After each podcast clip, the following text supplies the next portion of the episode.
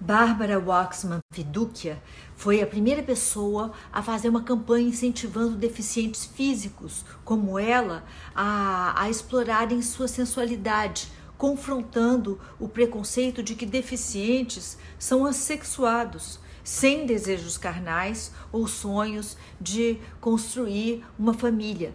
Bárbara foi uma educadora sexual e ativista norte-americana e na sua cadeira de rodas, com a ajuda de um respirador, ela não deixava de usar mini saias, vestidos de oncinha e tantas outras roupas estilosas e sensuais. Para ela, a opressão sexual dos deficientes era uma pauta tão importante quanto outra, mais divulgada, que é a dificuldade de acesso e mobilidade em locais públicos.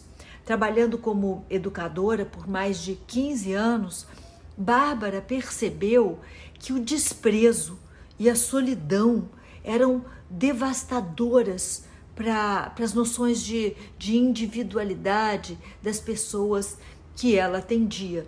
Fiducia passou a agitar uma campanha exigindo que deficientes fossem, fossem tratados normalmente em consultórios ginecológicos, já que muitas vezes os médicos só enxergavam a deficiência, sem sequer considerar que o paciente fosse uma pessoa com necessidades reprodutivas é, normais, que desejava engravidar ou que estava ali é, em busca de métodos contraceptivos.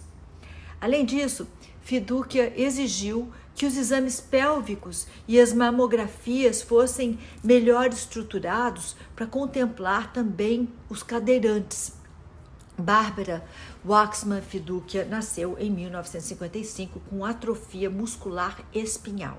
Os médicos disseram que ela não viveria mais do que 30 anos, mas eles se enganaram. Ela faleceu aos 46 anos, em 2001, 18 dias depois da morte do seu marido, após uma vida inteira de ativismo por um mundo mais inclusivo e sensual.